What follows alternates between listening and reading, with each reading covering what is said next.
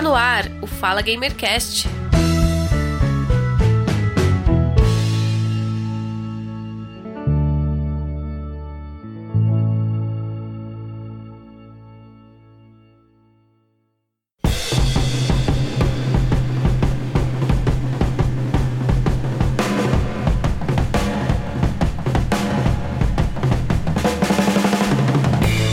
Caríssimo ouvinte, eu sou Giovanni Rezende e este é o Fala Gamercast número 25. Vamos iniciar a nossa segunda entrevista da nossa série especial com super mulheres, seus projetos e grandes histórias para contar.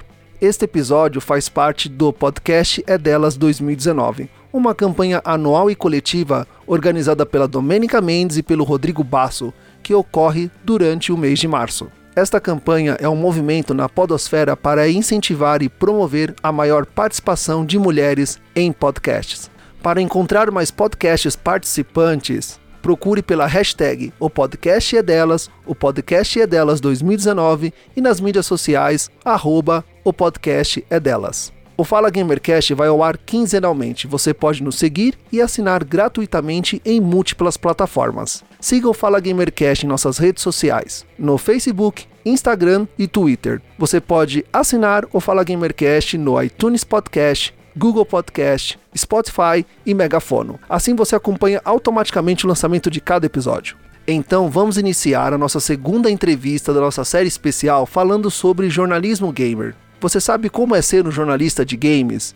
Como é trabalhar na área ou tem vontade de seguir a carreira de jornalismo de games? Então vamos conversar com a jornalista, editora, produtora de conteúdo online, podcaster, colaboradora no portal Garotas Geeks e no podcast É Pau, É Play, a Giovana Brave.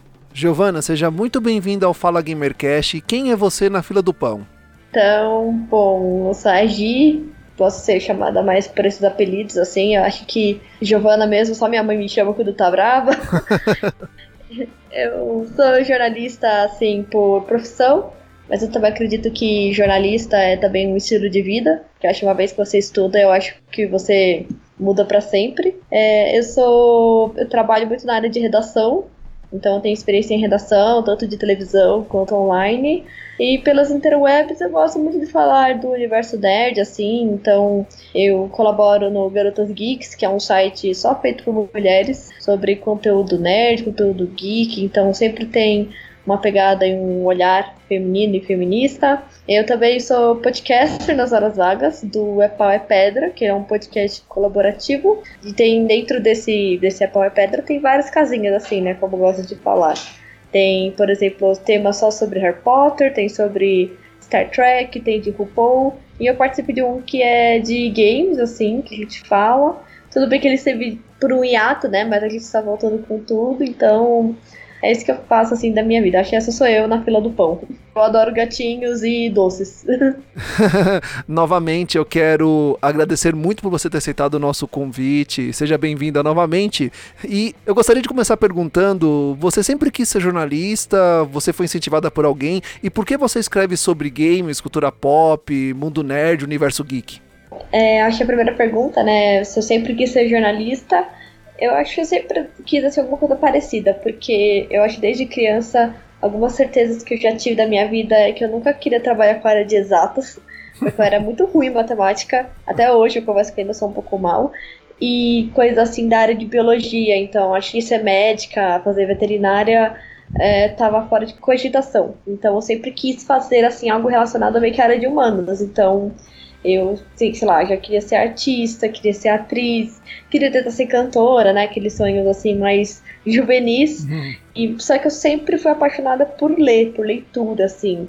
Eu era muito boa em redação, então eu sempre escrevia, tenho uma facilidade para escrever, eu adoro conversar com pessoas, sabe? Eu sou muito comunicativa. E aí, com 14 anos, assim, é, uma curiosidade também, quando eu era criança, eu amava muito Tintim. Ah. E eu adorava esse lado, que ele é repórter, né? Então ele é jornalista e faz grandes matérias e tudo mais. E eu achava que ser jornalista era isso, né? E então eu, com 14 anos, eu tava pensando em ser escritora, só que não queria muito ir pra área mais teórica, que é de letras, então eu fui pro jornalismo, assim. E eu não é uma escolha que eu não me arrependo. É, disse, assim, se eu só fui incentivada por alguém, eu acho que esse alguém é o Tintin. Na minha família eu não tenho ninguém jornalista, mas assim, a sorte que eu também tive pais que sempre me apoiaram, então a gente tem muito essa filosofia de se você faz o que você gosta, é, é, então você vai fazendo lucrar dinheiro, né? Apesar de ser um mercado assim bem difícil e disputado, mas assim, é uma paixão, é uma coisa que eu faço, é uma coisa que eu não me arrependo. A faculdade foi ótima, assim, para mim, para minha formação. Uhum. E eu confesso que quando eu pensei em ser jornalista, eu não queria fazer, assim, não me veio a cabeça fazer games, até porque eu acho que era uma coisa que poucos sabiam, poucos faziam, não era uma coisa muito divulgada, sabe? Então, essa coisa de escrever sobre entretenimento em si foi se desenvolvendo mais na faculdade, que eu fiz um site com umas amigas e a gente gostava tanto de escrever que, assim, era só um projeto de faculdade, só um semestre. Só que a gente ficou tão empolgado, tão empolgado que, assim, o blog durou um ano. Acho que quase um ano, assim, de tanto que a gente gostava de escrever. E eu sempre gostei de fazer umas paradas, assim, contar histórias de vida, sabe? Uhum. Então, em Campinas, que é onde eu estudei, onde eu moro atualmente, tem muito, assim, um cenário nerd que não é muito explorado, sabe? Então, o nosso blog começou a focar nisso e aí começou a abrir portas, sabe? Então, é, foi criando contatos, tendo esse tendo uma customização assim desse universo e que eu sempre fui meio nerd, assim, desde criança, sempre joguei e tudo mais. Uhum. Só que, tipo, eu pensava depois, nossa, isso eu posso relacionar com a minha carreira, até pensando uma coisa assim bem legal e ao mesmo tempo bem desafiadora. É, que bom que você conseguiu relacionar a sua paixão por games e pelo universo nerd com a sua carreira de jornalismo. Mas foi sempre assim? Você sempre gostou do universo geek, universo nerd? Como é que era lá no ensino médio, na sua época de estudante? É, acho que foi mais um pouco do ambos, assim, porque durante meu ensino médio, é, eu acho que ainda tinha muito, assim, aquela coisa de, sei lá, meninos falam de videogames e futebol, hum. e meninas, e garotas falam de maquiagem, famosos e etc. Ah, Só so, que... É, são os velhos padrões heteronormativos da sociedade. É, tem esse padrão, né? Sou de uma cidade interior, né? Então, eu acho que isso é um pouco mais forte. E eu sempre fui, assim... É que antigamente não tinha muito essa coisa, né? O título de nerd. Que hoje o nerd é legal, né? Tipo, o nerd tá em uhum. alta. Por causa do consumo. Filmes da Marvel, como você pode ver, que lucram. Só que antes não tinha isso. E assim, era uma coisa. Eu ainda peguei um pouco essa transição do nerd estranho, né? Tipo, ah, uma pessoa bizarra, sabe? Sei bem então, como é que é. Sei, eu comecei. Já assisti anime desde criança, só que eu voltei a assistir por volta de uns 13, 14 anos comecei a assistir anime, só que assim, eu era a única da minha turma de amigos que tinha assistido anime, então eu não falava isso com ninguém, né? Então eu acho que foi uma coisa que eu acabei me fechando, né? Assim, por assim dizer. Mas quando eu comecei a usar mais internet, né, do pro ensino médio pra faculdade, Aí eu comecei a pesquisar coisas do meu interesse. E eu sou uma pessoa muito eclética. Eu gosto, assim, desde coisas nerd para ficar acompanhando até, assim, coisas do mundo da maquiagem, porque não? Eu adoro acompanhar política assim, comportamento, coisas mais sociais. Eu sou uma pessoa, assim, que eu sou muito eclética, mas eu acompanho mais, assim, o cotidiano, né, porque é por causa do meu trabalho e também porque eu gosto de universo nerd, então eu gosto muito de games, a área que eu tô cobrindo mais, né, e também, assim, filmes. É, confesso que anime eu dei uma parada, assim, mas eu tô com saudades.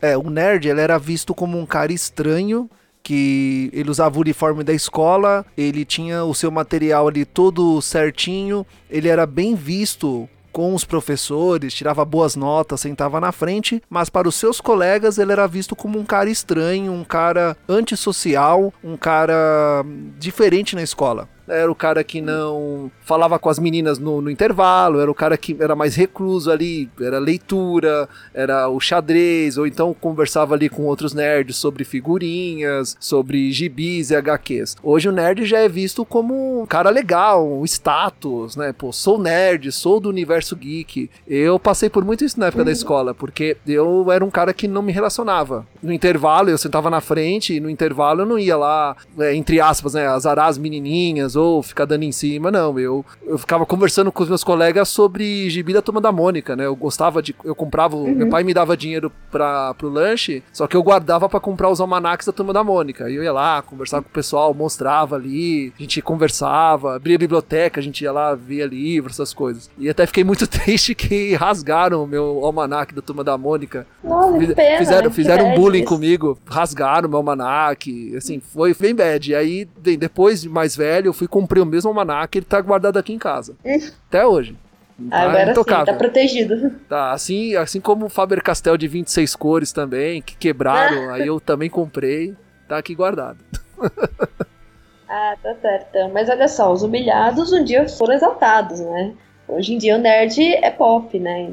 Então, é... por exemplo, o Comic Con é um mega evento aqui no Brasil. Sim, porque são eventos que eles vêm crescendo ano a ano, atraindo mais pessoas e até aquelas pessoas que não eram nerd do universo geek, não gostavam negócio uh, Star Wars, universo Marvel, DC, hoje já estão mais, mais imersas, estão descobrindo esse nosso mundo que a gente lá atrás, quando a gente assistia os desenhos da TV Manchete, os animes, Cavaleiro do Zodíaco, todo TV Globinho. TV Globinho, Hoje o que nós vemos como cultura nerd tem melhorado muito, tem atraído mais pessoas influenciadas por nós, pelos nossos gostos, pelo que a gente viveu no passado, e é um público que ele vem crescendo a cada dia. E você, Giovana, como você vê hoje o mundo nerd? Hoje em dia eu vejo com bons olhos assim o universo nerd, assim geek porque é, eu participei recentemente, recentemente, né? Uhum. Há uns meses atrás também de uma conversa de podcast sobre mulheres do meio nerd, né? E uhum. eu acho que antigamente, assim, ainda hoje tem muita discriminação, mas eu acho que antigamente era muito pior porque era muito mais fechado, né? E sem contar que tinha muito essa cultura de, ah, eu já sou reprimido, então, sabe? Eu não sei dizer assim, eu acho que hoje em dia tem muito conteúdo bacana sendo feito consciente, né? De uma forma até consciente, eu diria e também tá melhorando muito a qualidade. Então, acho que, por exemplo, sei lá, uma coisa básica: mulheres, personagens femininas em games. Uhum. Sei lá, acho até 15 anos atrás, as chances de, de um desenvolvedor pensar numa protagonista mulher eram muito mais baixas, sabe? Hoje em dia a gente tem personagens incríveis, como The Last of Us, o Horizon Zero Dawn, que tem a Aloy. Então, assim, eu acho que tá criando uma consciência, assim, tipo, de a, alcançar diversos públicos, né? Sim, a Lara Croft também é um exemplo. Ela teve uma grande evolução. É, a Lara Croft, sim, teve uma baita evolução, né?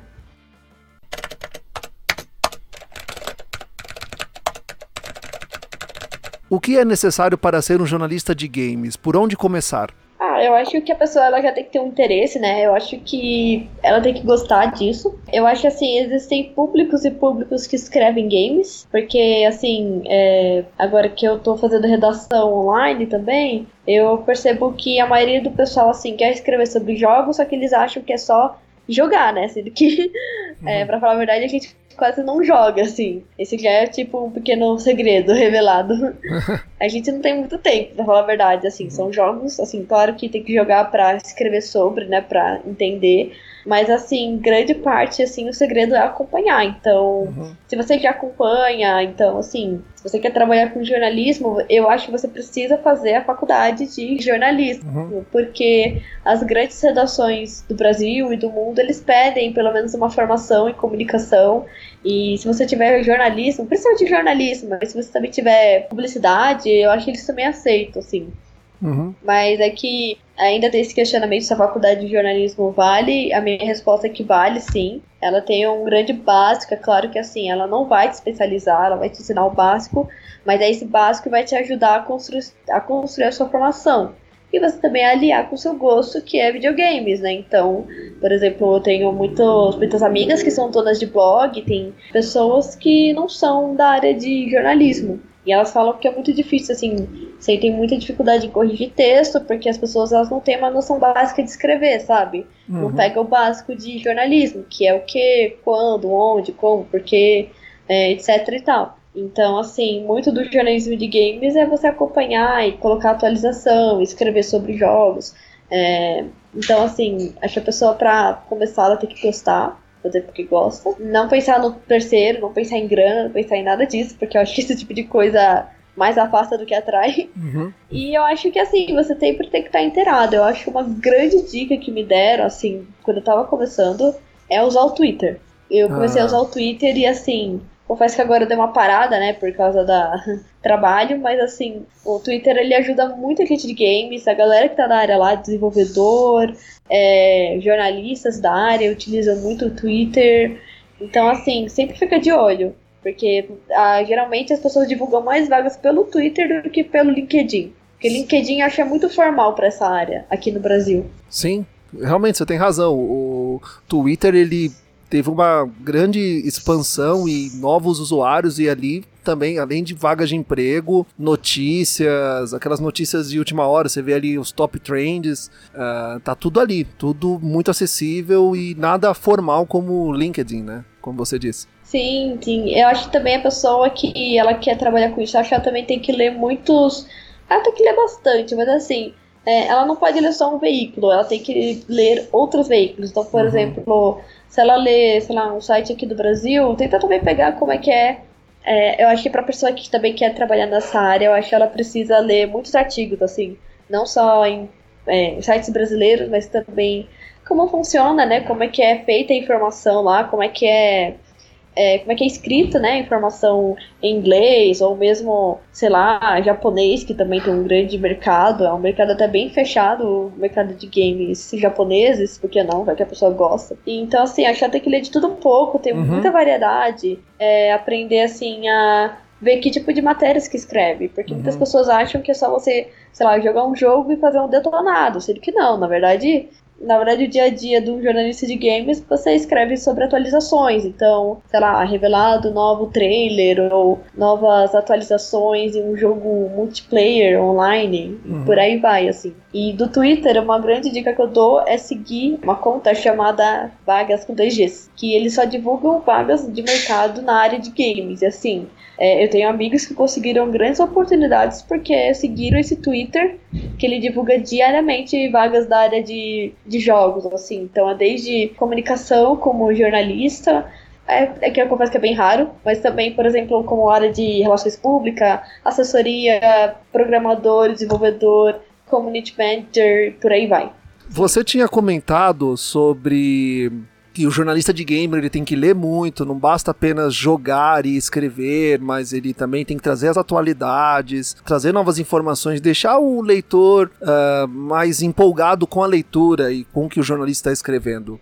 Aí eu gostaria de perguntar para você sobre review de jornalista gamer. Como ele faz esta análise, como ele escreve, qual que é a metodologia? Como é que ele recebe esse jogo? Se ele recebe o jogo completo ou se ele recebe uma demo ou então uh, um código onde ele pode jogar um pouquinho daquele jogo para fazer a sua análise? Quanto tempo ele tem? Porque eu imagino que não tenha muito tempo. GTA, Red Dead Redemption são jogos muito longos, então você não consegue ali fazer uma análise do começo ao fim do jogo. Levaria muito tempo, então ele recebe isso com muita antecedência. Por que eu pergunto isso? No ano passado, nós tivemos uma polêmica referente a plágio, a análises que eram feitas por blogueiros, youtubers, podcasters, que não tinham credibilidade naquilo que estavam escrevendo, porque eles pegavam partes de textos de outros lugares, montavam o seu e, e, bem, e a pessoa não jogou aquele jogo. E aí a gente teve até aquele aquele termo, né, o currículo gamer, que ah, para ter credibilidade no que você está escrevendo ou postando, você tem que provar que jogou, passa aqui o seu ID, seu game score, seu código da PSN da Steam. Eu queria perguntar para você como é que é esse processo do jornalista de avaliar um jogo, de fazer review, como é que é isso? Como isso funciona no jornalismo gamer? É, eu acho assim, essa é uma questão até que um pouco delicada, porque eu acho que ela não é só assim por parte do jornalista, né? Que você uhum. mencionou casos que realmente teve plágio em alguns portais de notícias e assim, sites de games é, que falam de atualizações constantes, a gente classifica assim como hard news. O que é hard news? É o hard news são mídias em que acompanham o cotidiano na hora, sabe? E uhum. por isso que tem esse termo nas áreas especializadas isso existe. Então, por exemplo, é, factuais, tipo a Globo, a Record, são mídias hard news porque falam de cotidiano a todo tempo, tempo real. E no site de games também tem isso.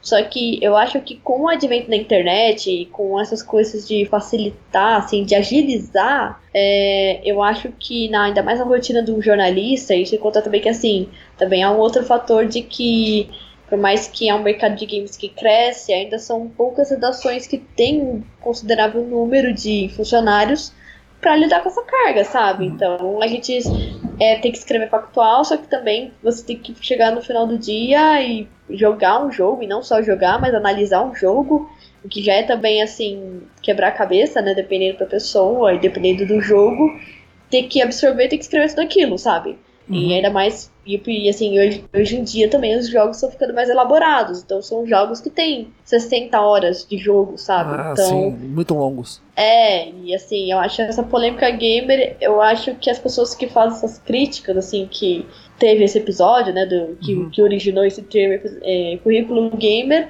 eu acho que ela tá, assim, ela não vê por um outro olhar, sabe? Porque ela só tá vendo o lado da pessoa que jogou e ela não gostou do review e acha que ela não tem que provar que ela jogou. Eu acho que assim, toda resenha é uma assinatura, então é uma coisa sua, é o seu nome que tá lá e a sua experiência, né? Não significa que a minha experiência vai valer para todos, né? Vai ter gente que vai conectar e tem gente que não vai conectar. Só que as pessoas também têm que ver assim que redações assim, por exemplo, quando o cara pediu pro jornalista passar a conta, né? Que eu achei um absurdo isso. É. Ela não tá usando a conta dela, ela usa, ela usa a conta da empresa. Porque o que acontece? As empresas, uhum. assim, de jogos, elas disponibilizam códigos, só que pra, pra conta da empresa. Então, Hum. É, não vou citar nomes assim de sites, mas antes grandes sites de games, eles já recebem esse código uma semana, duas semanas antes do lançamento oficial, sabe? Porque aí a pessoa tem um tempo assim pra jogar, para analisar, para fazer um review. Eu acho que até duas semanas é muito. Eu acho que é uma semana e olha lá, assim. Ah, uma semana? É. Nossa, é muito pouco. É, então, assim, depende, né? Depende do jogo. Tem jogo que até dá, mas imagina você ter uma semana, sei lá, pra você jogar um jogo online. Ah, e acredito um, que um jornalista. É, da vida. Sim, acredito que o jornalista de game ele não vai focar só naquele jogo. Às vezes ele tem que cuidar também de uma outra não. cobertura, tem que escrever sobre outra coisa, que não pode deixar ali a, a plataforma ou o site parado. Tem que ter sempre notícia, né? O hard news ali tem que estar tá sempre. Tem que estar tá sempre atualizando, sabe? Sim. Então, assim. É, você fica, ah, mas uma semana é muito tempo. Não é, assim, não é. A pessoa, te, ela se desloca para trabalhar, uhum. sabe? Ela tem uma vida, sabe? Ela tem que fazer compras, é. ela tem que dormir, sabe? Então, Não leva assim, o trabalho para casa. É, exatamente, tanto que eu conheço gente que tentou a área de games, só que acabou não se identificando porque é, é uma baita de uma, é uma pressão grande nesse sentido, de... É, é, que as pessoas também têm que entender que, assim, você pode gostar de jogos, você pode gostar de jogos, mas eu acho muito difícil você gostar de todos os jogos, sabe? Porque ah, tem RPG, verdade. tem jogo de futesport, tem eSport que é online, que é um outro nicho, tem indie game, tem jogo brasileiro, tem jogo de estratégia, sabe? Então, assim, é um universo muito grande para você acompanhar e eu acho que é, todo jornalista, assim, ele sofre um pouco de excesso de informação, sabe? Quem trabalha uhum. em redação. Então, você tem que escrever textos toda hora, tem que ficar acompanhando toda hora, tudo, de tudo um pouco. Então, assim, é muito difícil, assim, lidar com. Eu acho isso, isso é um pouco das desvantagens em trabalhar com jornalismo de jogos. Mas é claro que essa desvantagem também é presente em, em outras redações, sabe? Porque eu tenho colegas que trabalham em redações, sei lá, sobre agricultura. E eles também têm que lidar com uma grande carga de informação durante o dia a dia, e escrever, e acompanhar, e cobrir. Então, assim, quando você já faz a faculdade de jornalismo, você já tem isso preparado, você já sabe que você vai ter isso. E tem gente que não é formada e que pode lidar com choque, sabe, nesse sentido. Ah, mas foi muito bom você expor esse lado do jornalista, que a vida do jornalista de gamer não é fácil, porque do outro lado, do lado do gamer, do usuário, do player, ele tem uma outra, uma outra cabeça, ele acha que aquilo é simples para ele e, e uhum. tem que fazer do jeito que ele, que ele acha que é legal, que se aquilo não tiver bom para ele, ele vai e detona numa rede social, o que não é certo. É, então, a gente. É claro que a gente quer feedback, claro, assim, que. Ainda mais game, que é que é difícil assim, game, porque fala de paixões. Uhum. E quando a gente fala de paixões, você acaba assim, tipo, não de propósito, mas uma pessoa vai magoar, sabe? Então não tem como, assim. Não é que tipo, ai, nossa, vou magoar a pessoa. Não é isso, mas você vai ser sincera, você vai ser crítica, obviamente vai você, assim, se você tiver um pouco de ética e moral, você vai fazer sua crítica de uma forma até construtiva, né?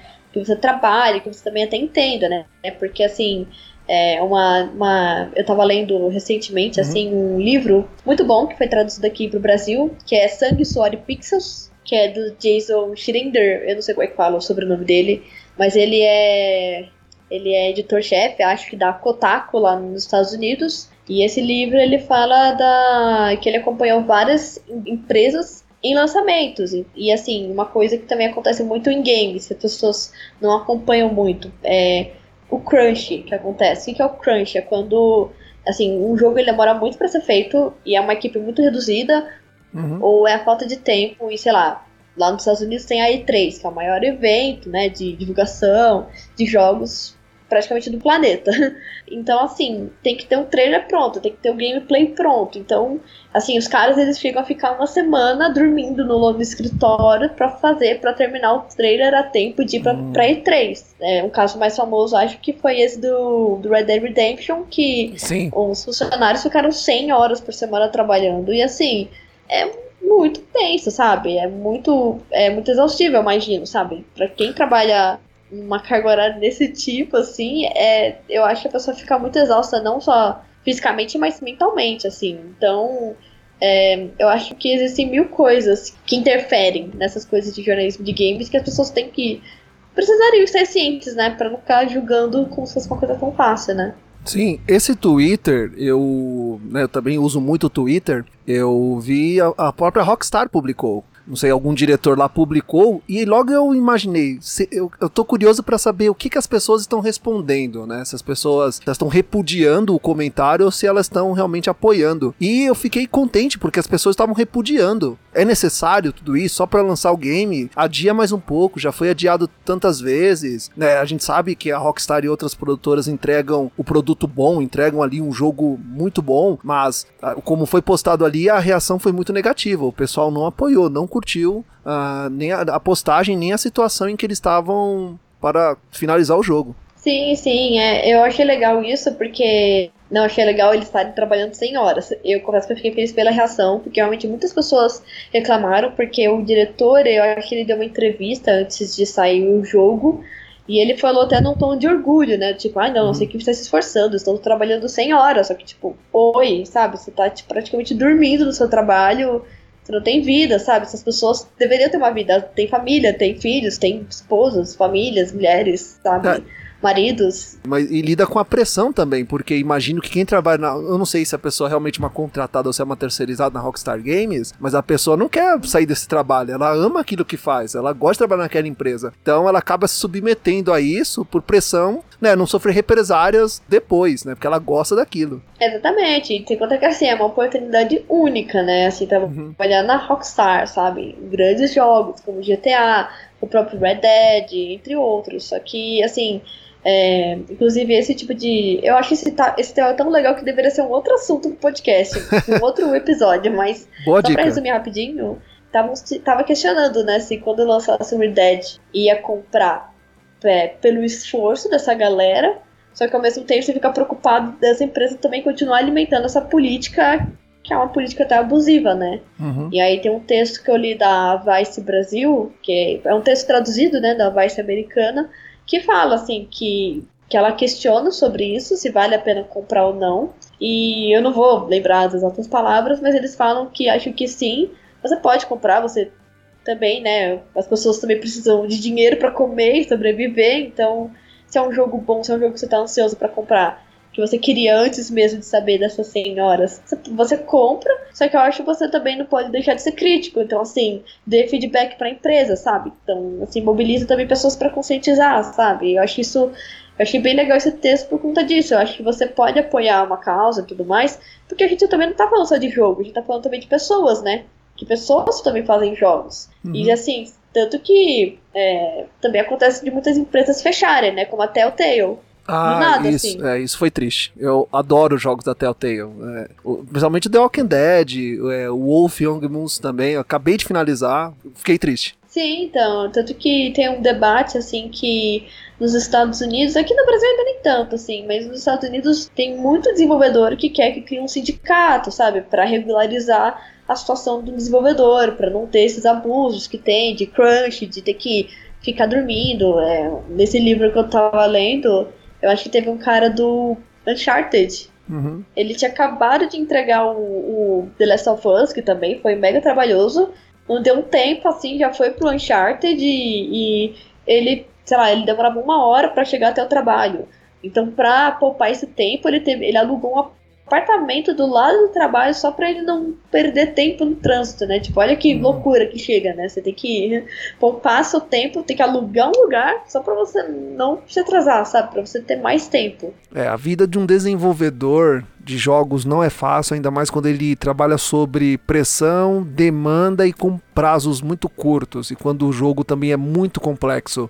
E por outro lado, a vida de quem cobre esse mundo, né, de quem escreve sobre isso, também ela não é fácil, que ela também trabalha sob pressão e com demanda. Como é que foi o apoio da sua família quando você decidiu fazer jornalismo, mas cobrir a área de games? Como é que foi no começo, como é hoje e como é que foi na faculdade o apoio que você teve, se você teve apoio dos seus professores? Quando você mencionava que ah, eu vou fazer jornalismo, mas eu quero cobrir a área de games. Como é que foi? Tenho amigas e colegas, né, que os pais não entendem muito, né? Acham que é uma coisa assim meio entretenimento. Hum. Mas é uma outra dificuldade que eu acho que eu posso citar assim é que acho que nem todos à sua volta vão compreender. É que assim, como eu tenho um pai que ele é um pouco da área de administração, ele acompanha um pouco esse mundo de empreendedor, então ele sabe que, por exemplo, o mercado de esporte, o mercado de games está crescendo, assim. Claro que ele está falando de desemprego e dessas coisas, assim, uhum. mas é um mercado que está crescendo que está lucrando, então está gerando emprego. Então, assim, eu tenho esse lado, né, de, de meu pai incentivar, mas, por exemplo, na faculdade, eu confesso que eu não tive tanto esse apoio, assim. Meus professores não entendiam muito bem essa coisa de, sabe, como você vai cobrir coisa nerd como se fosse jornalismo. Isso não é uma coisa que você gosta, isso não é um hobby, sabe? Então, eu acho que as pessoas. É, você também tem que entender que as pessoas não vão te compreender. Mas ah. isso não é, às vezes, pelo mau sentido, é pela própria cultura do nosso país, sabe? Uhum. Videogame é uma coisa legal, mas não é todo mundo que tem, né? Acredito que o pai que não conhece, ele tem aquele antigo pensamento que o, o ato de jogar videogame é perda de tempo, você vai ficar viciado, coisa de vagabundo, é gente que não tem tempo pra fazer, acaba com a família, e não é bem assim. Sim, é, a mídia aqui brasileira no começo, assim, detonou muito a imagem dos videogames. Mas eu acho que é uma coisa que sempre vai ter sempre que acontece uma mídia nova, porque uma mídia que também sofreu muito preconceito no começo foi cinema. É claro que assim, antigamente não tinha essa repercussão que tem hoje, mas cinema também foi muito mal visto, porque imagina que absurdo você ter uma imagem sua, você se ver nesse sentido, não sendo um espelho, as uhum. pessoas realmente achavam, até fotografia, as pessoas achavam que se você tirasse uma foto sua, você ia ficar preso numa fotografia. Sendo que a fotografia é apenas um registro de luz. Uhum. Então, assim, é, eu acho que essas reações negativas sempre vai acontecer, porque ó, por parte, acho, do preconceito das pessoas. Mas eu acho que com o tempo, assim, depois vai se acalmando, eu diria, assim. É, é que também no meu caso eu tenho até um pouco de sorte, porque é, meu pai, ele tinha Atari, ele sempre gostou de videogame. Uhum. É, eu, tenho, eu sou irmã mais nova, eu tenho, de, tenho dois irmãos, então a gente sempre dividiu jogar, sabe? Meus pais até incentivavam a gente a jogar, porque antigamente não tinha essa coisa de multiplayer, né? Era uma coisa multiplayer Sim. vida real, então tinha dois controles, eu e meus irmãos a gente jogava, revezava, sabe? Então, assim, minha família até que apoiou nesse sentido também, porque era uma coisa que dava para interagir, né? Não tem essa coisa do online com o microfone uhum. e o fone de ouvido. Era uma coisa assim muito mais coletiva, antigamente, o videogame. Hoje já se tornou mais tanto assim. Mas até hoje eu e meus irmãos a gente joga videogame, assim. Você citou jogar coletivamente, me, me, remeteu na época do Nintendo 64, GameCube, que você podia colocar até quatro players jogando ao mesmo tempo, né? Quatro, tinha quatro entradas de controle ali. Então, Sim. É, eu lembro que. Eu tenho 64. Cê, ah, você ainda tem? Eu tenho, e eu tenho um dos melhores jogos de Super Nintendo. Assim, que é para mim o melhor jogo da minha vida. Eu acho que uhum. é o, o Super Smash Bros. Ah, claro, com certeza. Smash Bros. Esse eu joguei muito com meus irmãos, muito, muito. Eu gostava muito do 007 GoldenEye. Mas naquele controle. Sim, é, é um clássico. Sim, no, no controle do 64 é muito ruim para jogar, ele não é nada anatômico. Ah, é, aquele controle do 64 é um pouco infeliz, assim.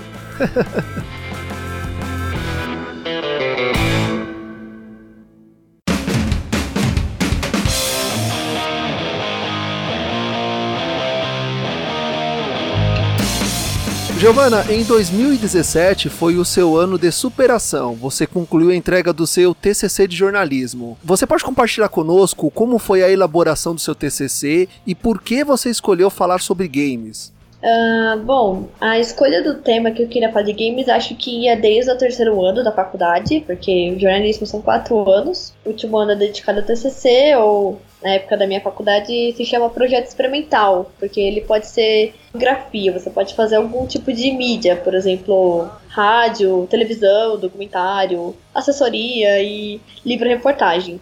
Eu confesso que eu queria muito ter feito um site sobre mulheres nos games, assim que era uma época que eu tava pesquisando mais, era uma época também que tava entrando esse debate, assim, pela websfera, né? E se conta também que 2017 foi o ano que a pesquisa Game Brasil, que é a pesquisa mais importante, assim, de quantidade de, de jogadores de gamers no Brasil, comprovou de que o público feminino é maior que o público masculino em games, sendo que só que eu tive, assim, muitos desafios durante essa minha jornada com o TCC, porque eu precisei trocar de turma por conta do meu trabalho, então eu já não tinha mais meus colegas. Acabou tendo outros imprevistos da vida. Uhum. E aí eu falei, não, vou fazer games, esse tema, mesmo que eu seja sozinha, assim. Então, só que assim, meus professores também, confesso que uma outra barreira foi que, assim, a instituição não entendia muito bem como era falar de jogo e como aplicar jornalismo em games. Porque, para falar a verdade, é, no meu curso, eu fui a primeira pessoa a falar de games no TCC. Nunca teve outro tema parecido. Então, quando você não tem um, um, projeto anterior ou um projeto parecido, é muito difícil de você se espelhar, sabe? E então, assim, e, e aí eu também decidi fazer sozinha, que é escrever um livro reportagem. Só que assim, a gente tá falando de um estudante de jornalismo. E assim, o estudante de jornalismo ele ainda não tem uma bagagem cultural, assim, para escrever. Mas assim, apesar desses. Eu sempre carei tudo como um desafio, e se uhum. conta também que eu trabalhava já, então assim, ali há tempo para apurar, para escrever. Foi um grande desafio, assim, tudo, mas graças a Deus eu passei, deu tudo certo no TCC. É, eu agradeço muito ao meu TCC também, porque foi através dele que eu fui em eventos, que eu corri atrás de jornalistas da área, recebi muito apoio também. Tem muitas meninas de jornalismo que me deram super apoio, que gostaram muito da proposta. Eu também fiz muitas fontes né, com desenvolvedores, com especialistas, com economistas. Ah, gente, é, games também tem isso. Assim, você acha que vai falar de games, mas você também tem que acompanhar coisa de economia às vezes. Então, foi uma surpresa para mim, mas eu sempre, como eu falei, sou uma pessoa eclética, então eu sempre uhum. encarei numa boa. Qual foi a reação do seu orientador quando você propôs o tema? Uh, que assim, na faculdade você tem tipo pré-TCC, colocar uhum. entre aspas o pré-TCC que seria a primeira etapa, que seria assim, o pré-projeto, como chama. Então uhum. eu ainda não tinha um orientador. Uhum. É, você escreve lá, você vai tendo um acompanhamento de um professor, que ele é o seu orientador temporário, assim, e aí você escreve seu pré-projeto no final de. no começo de junho ou metade de junho, né, o primeiro semestre. E aí eles, aí a, a banca, né, sei lá, os professores, eles se reúnem e vão lendo os relatórios, eles também vão, assim, se identificando. Então, por exemplo, tem jornalista cultural, então ele vai pegar pautas, assim, mais ligadas a essa área. Só que o meu desafio é como é que, quem é que vai se identificar com games? Uhum. Porque nem o de cultural é tão manjado nessa área. Então, eu peguei um professor, assim, que ele é um pouco mais tradicional do meu, do, do meu centro de estudos, mas que para mim, assim, eu confesso que no começo eu fiquei meio relutante, porque eu queria uma mais especialista em cultura, uhum. mas acho que no fim foi melhor ele, porque ele tinha mais experiência, então ele me orientou, é, apesar de, assim, é, na hora que a gente tá no TCC que a gente fala que é o desorientador, porque a gente deixa mais perdido. mas eu acho que, como eu fui também escrevendo, eu fui eu também tinha que explicar para ele sobre games, a gente foi se ajudando no fim.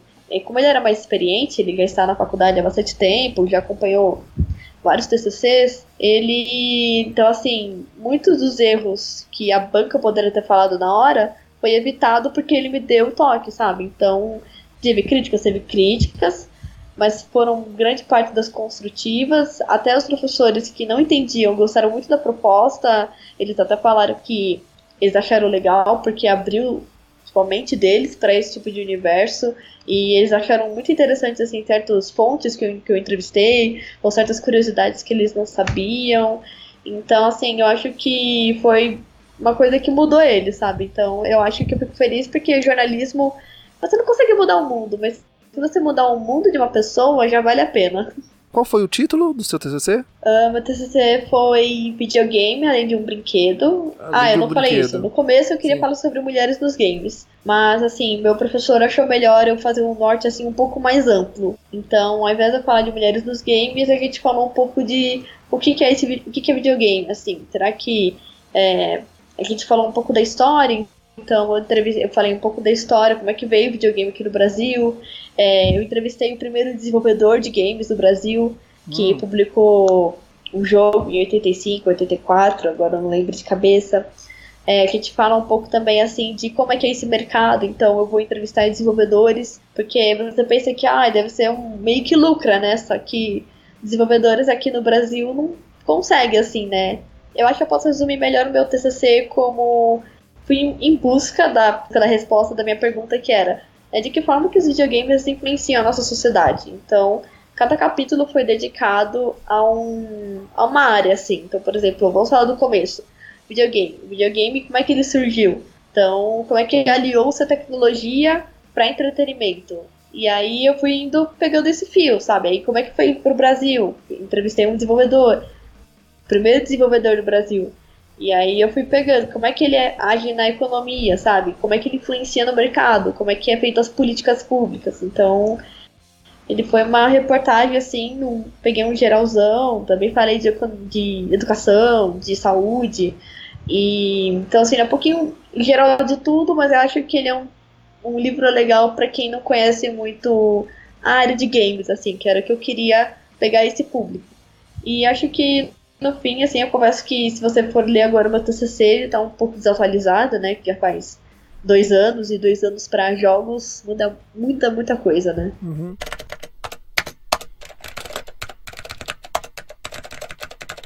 Giovana, você encontra tempo para jogar videogame? Não jogar trabalhando, e sim por lazer, por diversão. Atualmente, o que você está jogando e em qual plataforma? Olha, eu queria ter mais tempo para jogar videogame. é sempre que dá, assim, a gente tenta, né? Eu, se eu não tô no meu no console, eu sempre tento, assim, estar tá no mobile ou pelo PC mesmo, que eu consigo baixar alguns jogos e tudo mais. Que é, vai sempre ter uma lista interminável de jogos. Uhum. meu namorado, ele é desenvolvedor. Uhum. Então, assim, a gente fala muito de games, a gente joga junto bastante games. Ele.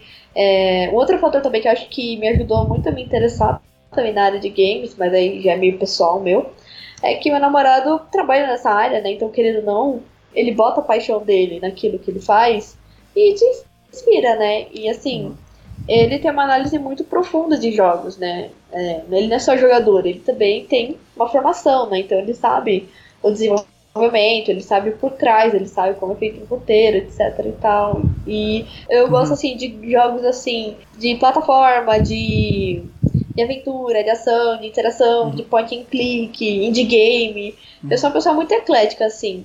Eu gosto muito de Overwatch para jogar online.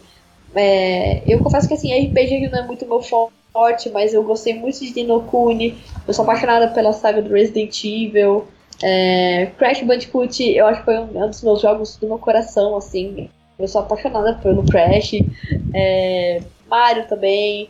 Os jogos da Nintendo tem um. Eu quero, assim, minha meta ainda é ter um Nintendo Switch para jogar e tudo mais. Eu sou uma pessoa muito eclética nesse sentido, assim. Vai ter jogos, vai ter franquias que eu gosto mais ou menos, assim. Mas eu sou muito eclética, eu gosto, assim, de jogos indies principalmente.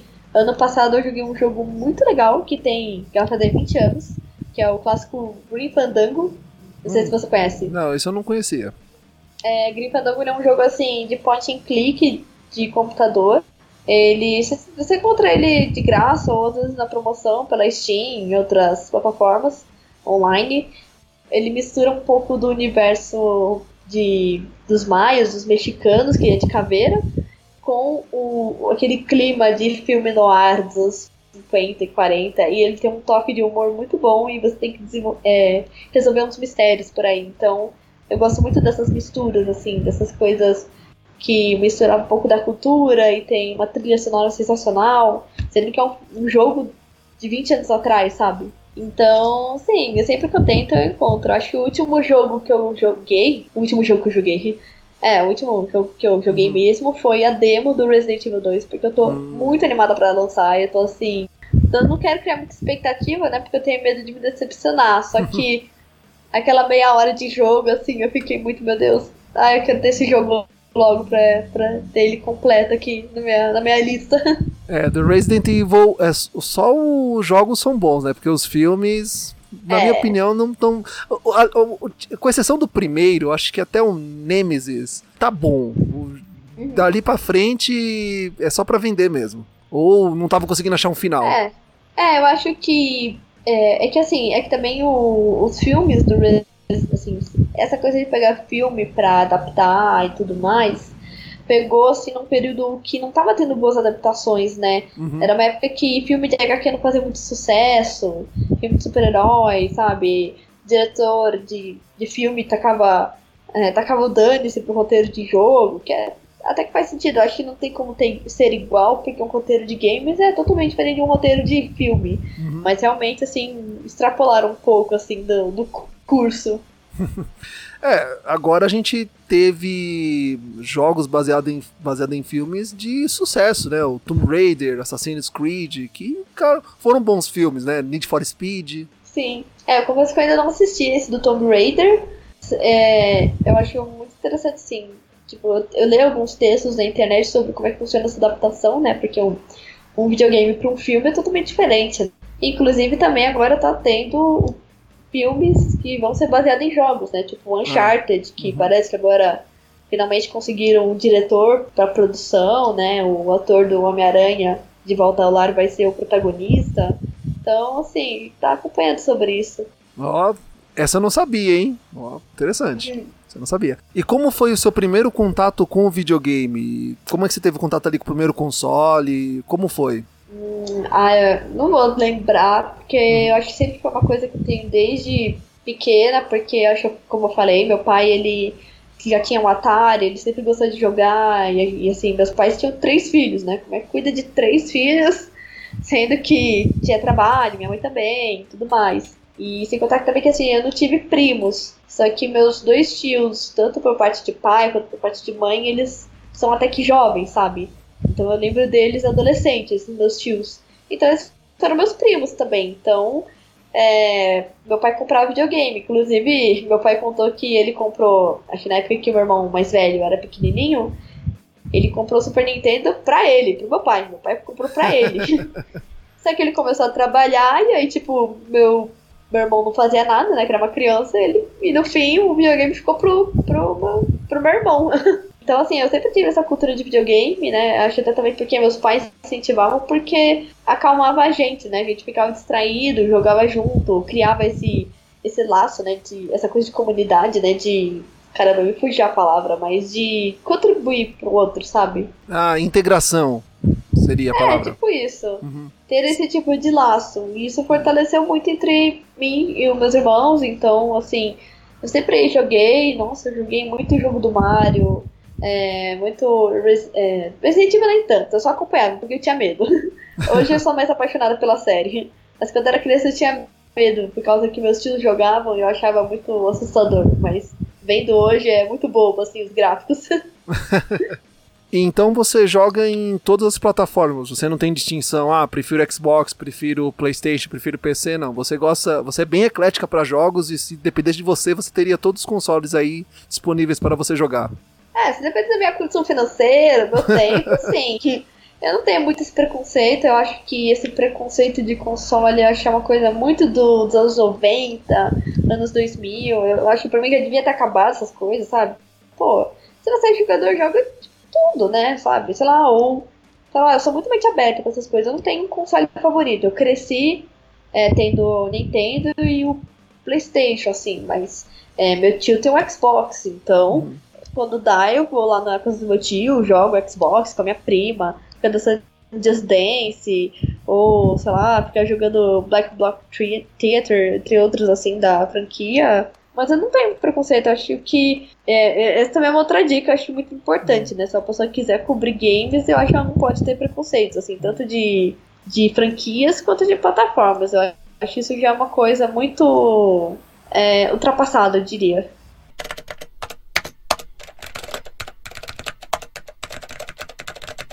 Queria que você comentasse um pouquinho sobre o eSports, que vem crescendo muito, é, que vem crescendo muito o Brasil. Eu queria saber sua opinião. É, eu confesso que o esporte eu não acompanho muito, muito 100%, assim. Ah, tá. Eu acompanho mais por cima. Teve uma época que eu até, assim, tinha conseguido um site de esportes para acompanhar, mas, enfim. Mas eu acompanho, né? Também escrevo sobre. Mas, meu, é um mercado, assim, que tá crescendo e eu acho que eu não acompanho tanto, mas eu, eu confesso que eu fico muito impressionada em como a comunidade é unida nesse sentido. Uhum. É, acho tanto que um exemplo que tem é do League of Legends, que é do da Ilha da Macacada, sabe? Não sei se você, você conhece. É um grupo de jogadores ou uma comunidade? Era, é um grupo do Facebook que começou com pessoas que gostam de League of Legends. Hoje em dia é um dos maiores grupos do Facebook sobre League of Legends. Tem mais de um milhão de, de usuários. E aí criaram, criaram um time, né, de esporte, né, que acho que hoje em dia se chama Uppercut, alguma coisa assim. Mas é não só a League of Legends, mas a comunidade de jogadores, de quem acompanha, de streamers, assim, é muito grande, né? Então, é tão, e é grande e é unida, assim, isso eu acho muito impressionante. Até me lembra um pouco cobertura de esporte de futebol, né? Que tem muito isso ainda, de acompanhar time, de acompanhar uhum. jogador, de ver o desempenho dele crescendo, de ver o seu time também crescendo e tudo Sim. mais, assim. Ainda mais hoje em dia que você pensa que ah, é só mercado, é só lucro. É, mas tem gente que leva isso muito a sério. E eu tenho uhum. pessoas que cobrem a área de, de esporte são, assim, apaixonados. Eles amam o que fazem. Ver pessoas, assim, do meu redor, do meu, do meu nicho, é muito bacana nesse sentido. Eu acho que a Mari tá crescendo, então se você também gosta de esporte, eu acho que as dicas que eu dei de jogos se aplica a você. E principalmente, assim, escreva sobre, acompanha sobre, dê sua opinião, assim, tenta interagir, porque, assim, sempre vai ter uma pessoa te olhando. Assim, uhum. num sentido até que bom, sabe? Um olheiro ou uma pessoa que tá na área, então é, é, muito importante, assim. Eu fico também impressionado. Não jogo League of Legends, não jogo muito em esportes, mas eu fico impressionado que canais de TV paga, que tinham ali seu foco mais em NFL, uh, hockey, futebol e né, outros esportes, estão destinando ali os, sua grade de horário para transmitir campeonatos de esportes e que arrastam milhares de pessoas, lotam estádios, arenas, tem narrador, tem comentarista, é um nível gigantesco de produção para transmitir pessoas jogando videogame. É, sim, é um nicho assim que é um nicho até consideravelmente pequeno, porque atrai muito público, mas para quem quer trabalhar ainda tem certas, assim, vou colocar barreiras, entre aspas, né? Porque é um nicho ainda muito fechado, mas o lado bom é que quando você consegue entrar nesse nicho, então você tem mais facilidade, isso muda muita coisa. Então, assim, é realmente impressionante mesmo que hoje em dia sites dedicado, que antes era dedicado a esporte manual, hoje em dia também está sendo dedicado a esporte eletrônico. Tanto que estão querendo criar um tipo de Olimpíadas para esses campeonatos online. Eu fico assim muito feliz. Eu acho que tem que ter mais sobre isso, tem que ter mais diálogo, sabe? Porque eu acho que ainda tem muitas coisas a melhorar o mercado de esporte. É, não só vejo pelo que eu acompanho, mas pelas pessoas que estão na área, né, que trabalham com isso e que vivem esporte 24 horas por dia, né, porque uma pessoa que escreve de esporte também tem que ficar atualizada, e eu acho uhum. que a pressão até que é um pouco maior, porque é um nicho bem mais específico e dentro desse nicho tem outras coisas específicas. Então, o público de League of Legends não é o público do Overwatch, nem é o público de Rocket League ou o público de Clash Royale, por aí vai. Mas é esporte no fim, né? Então, você precisa estar cobrindo. Você pode se especializar em um jogo específico, mas você também tem que ficar acompanhando os outros coleguinhas dos esportes, né? Porque a gente nunca sabe, assim, onde vai parar esse mundo. Porque é um universo que está expandindo, é um mercado que está crescendo, é um, é, um, é um mega mercado, né? Já superou de longe o cinema. Sim, um mercado que está em grande expansão e a cada dia também abraçando mais pessoas. Então vamos para a dica Fala Gamercast.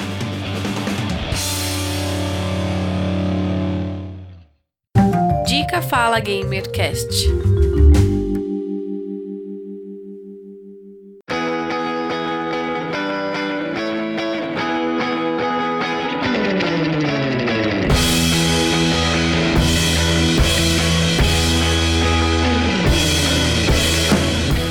Giovana, qual é a sua dica da semana para o ouvinte do Fala Gamercast?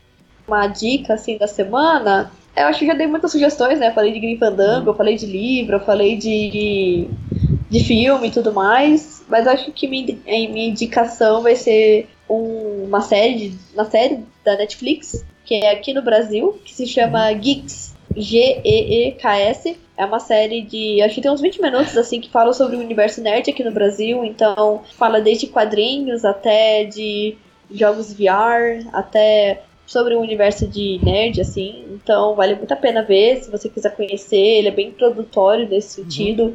E fala de muitas curiosidades que eu não sabia aqui do Brasil. Então, tem um episódio que fala de um cara que ele é brasileiro e já trabalha para DC, sabe, para Marvel. Então, é, se você tem esse sonho assim grande, acho que ele vale a pena te inspirar nesse sentido.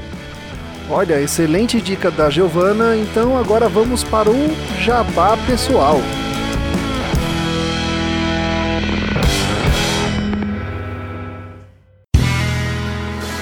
Jabá pessoal.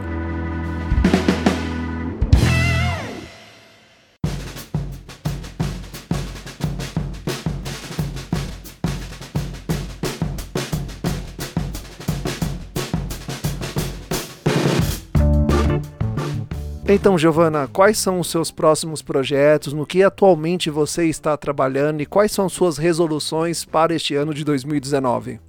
Não tenho assim, uma coisa 100% planejada, mas assim, assim, acho que das minhas resoluções de 2019 é focar um pouco mais na minha carreira. É, eu já comecei fazendo um freela, sou redatora freelancer da GameSpot Brasil, que é um site internacional e que tem a sede aqui no Brasil. Estou fazendo, escrevendo, né, alguns textos, então se você ver meu nome por lá, já sabe. É, tem, meu, tem o podcast que eu participo, que é o Apple é Play, que é sobre o universo nerd, geek do Apple é Pedra. É, acho que se você quiser começar a ouvir esse podcast, eu recomendo você ouvir o episódio 6, que é sobre teste de Bechdel, que, se você não sabe, é um teste aplicado em cinema. E aí eu chamei uma profissionais da área, tanto jornalistas quanto desenvolvedoras, mulheres que falam sobre isso e você vai entender o porquê que eu também só chamei mulheres. Bom, eu confesso que eu não tenho assim muito assim do que planejar nesse sentido, assim, de uma coisa bem específica, mas sempre que der eu vou estar escrevendo, eu vou estar também escrevendo no Garotas Geeks, já fiz reportagem lá, já fiz matérias para elas. Além do podcast, do meu freela, eu também tenho Garotas Geeks, que eu sou colaboradora. Vocês podem também me encontrar no Garotas Geeks, que é onde eu escrevo, faço reportagens sobre o universo nerd. Tem um texto meu que eu recomendo que se você gosta de Life is Strange, principalmente se você jogou Before the Storm, eu faço uma análise sobre os animais presentes no jogo e o que eles representam na saga. E eu também fiz uma reportagem muito bacana com um quadrinista e com um youtuber que fazem um projeto de Rap em Quadrinhos, que é muito legal a entrevista, vale a pena ler. E por enquanto é isso, assim. Se tiver alguma coisa nova, vocês também podem me acompanhar no meu Twitter, que é Giovana, com dois N's. Breve, tipo breve nos cinemas mesmos, que é B-R-E-V-E. Que eu tô sempre lá divulgando, postando. Eu também tenho um médico, que eu coloco meus textos. Então, é isso, assim. Todos os links da Giovanna Brave estarão na descrição desse podcast como você encontrá-la, como você pode conversar com ela e também acompanhar tudo que ela posta, tudo que ela escreve e também tudo que a gente comentou aqui nesse episódio estará na descrição desse podcast. Novamente, eu quero agradecer muito pela Giovana estar aqui conosco, aceitar o nosso convite, dispor do seu tempo para conversar sobre jornalismo de games. Eu gostei muito de conversar com você, entender como funciona o jornalismo de games, como o jornalista nessa área atua e a sua missão e todas as dificuldades que ele tem. E acredito que para os ouvintes do Fala Gamercast será muito importante, será não, é muito importante ouvir esse episódio e entender como funciona o jornalismo game. Muito obrigado, Giovana. Ah, que isso, Giovana, imagina. Muito feliz de ser convidada. É, foi muito bacana a conversa, gostei bastante. É, quando sair a matéria, a matéria, o podcast, depois você me manda o link. Com certeza. E ah, espero ser convidada para umas próximas, né, conversas, outras rodas aí. E o Apple Play também tá de portas abertas para você, então se você quiser sugerir um tema, participar também, fique à vontade. O Apple Play faz parte da Apple Pedra, que ele é um podcast colaborativo, assim, então ele até funciona como uma certa é, Eu não vou dizer máquina. Eu de novo fugi a palavra. Uma incubadora para futuros podcasters. Assim estamos finalizando mais um Fala Gamercast e temos um encontro marcado no próximo episódio. Tchau! É, tchau, gente. Até breve. Beijos. Até breve. Até breve. Até breve.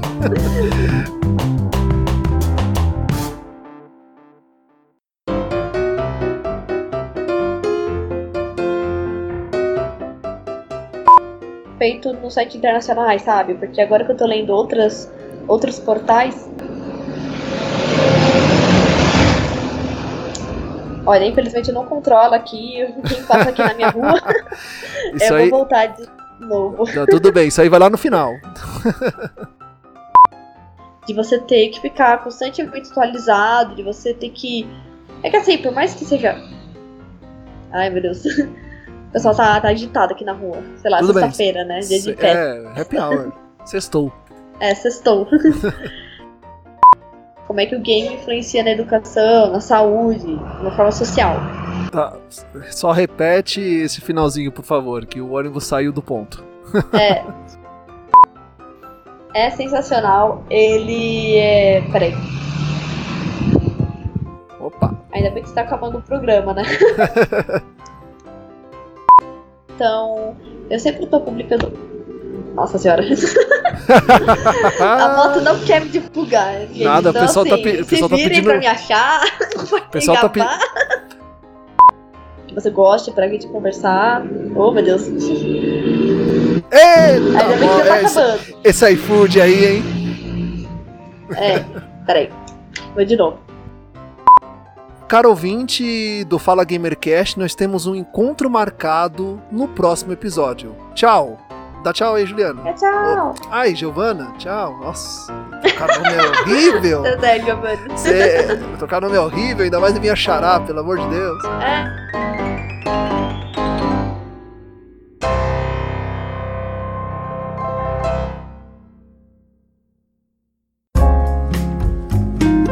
Este podcast foi editado por Coral Multimídia e Podcast.